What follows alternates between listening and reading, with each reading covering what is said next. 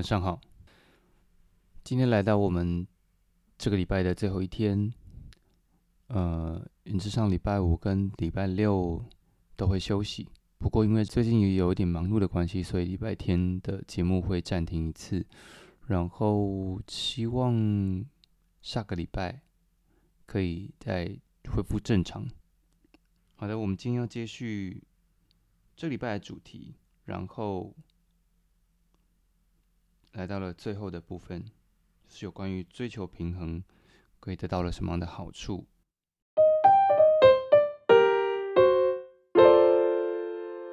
更重要的是，追求平衡，你会学到更多的安宁。我初恋带我去伊斯坦堡一个很小的小剧场里面看过一场演出。那是一个夏日闷闷的黄昏，我们为了赶上时间呢，一路奔跑、走街串巷的。因为场子很小，所以观众们呢离演员非常的近，大家围坐在一起。男人们脱下黑色的外袍，露出白色的衣裙，整齐而无声的旋转，非常安静却动人心魄。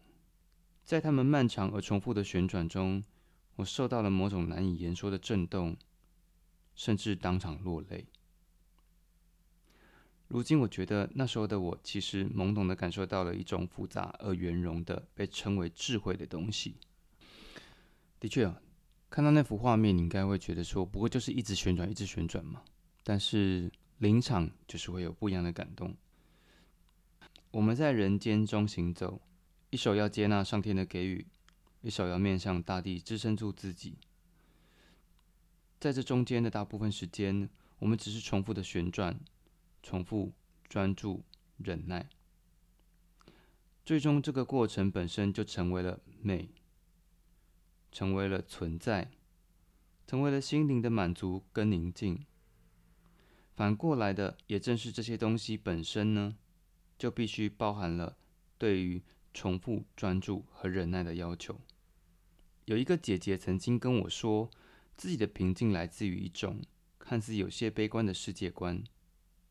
他说：“每个人，包含我自己，每个人都是那么的虚弱，我们没办法做到那么多，没办法承担那么多不切实际的期望。正因为这样，他才不会去向他人，也不会向自己强求那么多。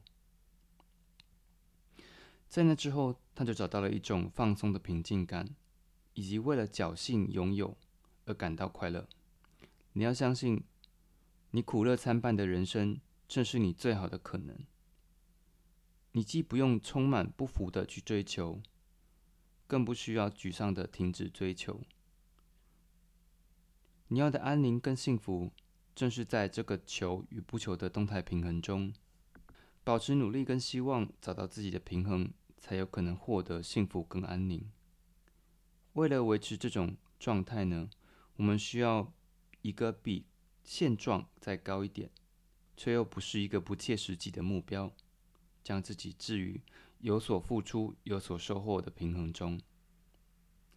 平衡意味着不再去追求他人眼中的好，而是先了解自己，懂得能长久使自己幸福的是什么。